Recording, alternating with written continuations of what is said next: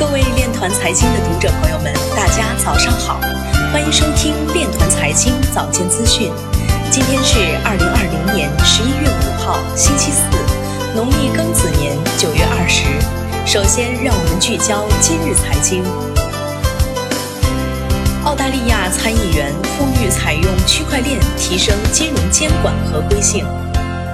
美国二零二零年大选促进了去中心化预测市场的使用。浙商银行推出区块链应用极简报销，助力企业降本增效。北京将加快区块链等技术在食品安全监管领域的应用。证券化代币十月交易量继续下降，超过百分之四十。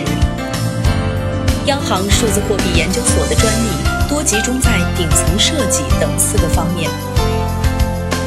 集团与中化集团合作，将推动区块链等技术在农业领域的应用。国网新疆电力探索区块链技术，开展数据上链存证应用。人民大学王鹏说：“中国央行数字货币是维护金融安全的重要举措。”四川达州市委书记表示，加快区块链等新型基础设施建设。今日财经就到这里，下面我们来聊一聊关于区块链的那些事儿。据中国新闻网消息，中国人民大学重阳金融研究院研究员王鹏认为，货币支付的形式会随着科技发展而发生变化。近年来出现的比特币为代表的去中心化虚拟货币，挑战了传统的金融体系。